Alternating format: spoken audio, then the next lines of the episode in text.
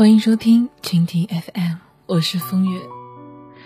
之前呢，由于一些个人原因，留给电台这边的时间和精力没有那么多，跟大家的互动呢也变得少了。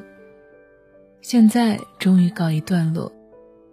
大家如果有故事想要跟我分享，可以写成邮件发送到我的工作邮箱，也可以关注我的新浪微博“一个人的风月”。下面带来今天的故事。我和一个女性朋友相约午餐，超过了约定的时间很久，她依然没有到，只收到她潦草的微信说：“病人家属谈话，十五分钟以后再来。”我们相识多年，他是一名妇产科的医生，业余呢是一位面包师。我常常说她是医生中的女文青。既扭转了我对女医生洁癖而高冷的印象，也纠正了我很多矫情的看法。在生死面前，我们的纠结，绝大多数其实都不是个事儿。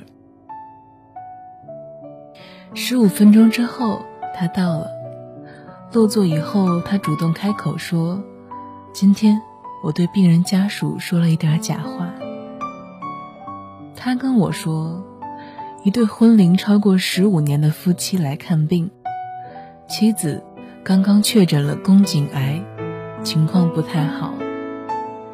和病人家属做病情说明的时候，丈夫一直铁青着脸，不是伤心、难过、关切之中的任何一种情绪，而是质疑。果然，不到五分钟，这位丈夫就不耐烦地打断医生说。大夫，你只需要告诉我这个病是怎么得的。我的朋友瞬间就明白了他想了解的内容，稍微考虑了一下，我朋友回答道：“性行为混乱是导致宫颈癌的原因之一，但是并不是所有的宫颈癌都是由于性行为混乱。这种病的成因很复杂，你妻子应该是其他生物学因素。”导致的疾病。男人明显松了口气，说：“我知道了。”朋友说：“其实我并不能从医学上判断是不是性行为混乱导致的宫颈癌，我只能从直觉上判断这个女人不会。而且那么多年夫妻，当丈夫的得知妻子生病，应该要先治病再说其他的。”所以，我说了一点不算假话的假话。我拍拍他的手，表达我的认同。我告诉他，你没做错。我们都有点伤感，默默的吃饭。突然，女医生抬起头问我：“还记得去年你告诉我小 C 离婚的时候，我一点都不吃惊吗？”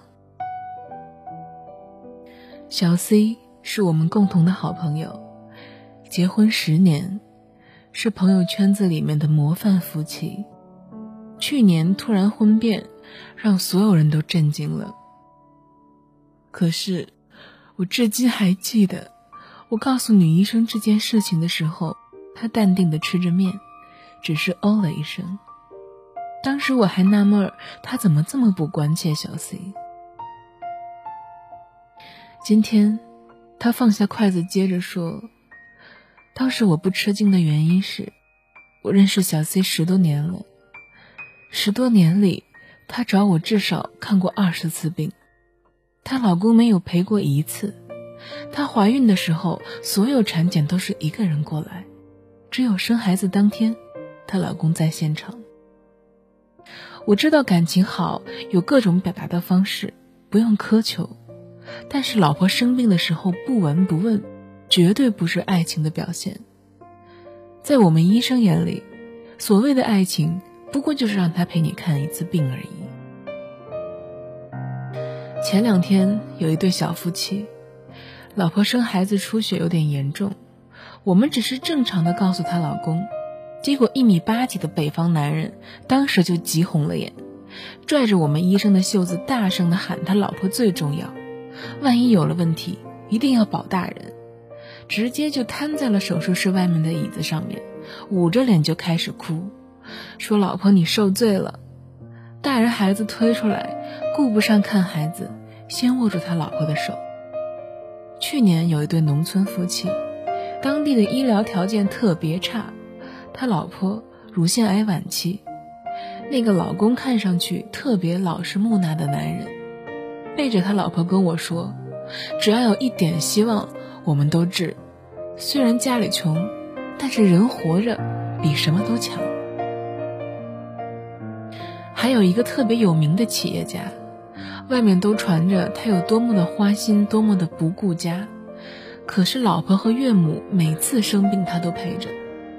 有一次他岳母动手术，我刚说完病情，他老婆哭了，他立刻搂着他老婆说：“别担心，有我。”这样的男女，说实话，无论外人怎么非议，感情都差不到哪里去的。怕就怕小 C 那种夫妻，人前呢光鲜恩爱，人后，你们看到过小 C 一个人看病、拿药、吊水、做胃镜的难过和寂寞吗？平时给你多少钱，给你多少所谓的爱情，和吵了多少架、怄了多少气一样。在生病面前都是小事，你生小病，他陪着照顾；你生大病，他不离不弃。这才是我们医生眼里最牢固的爱情。我吃惊了很久，我的朋友很少一口气说这么长的一段话。爱情是女人最热衷的话题。不同情境下，爱情的表达方式千差万别。生病时，他的陪伴就像爱情的保险。你不是娇气，不是矫情，不是生活不能自理，你只是在身心的低潮时期需要依靠和陪伴，而那个人应该在你身边。你不需要他的拯救。你仅仅是需要他的关怀而已。有几急人，你对他也一样。你生病时，他冰冷的眼神和举动，足以抹去日常无数甜言蜜语的痕迹。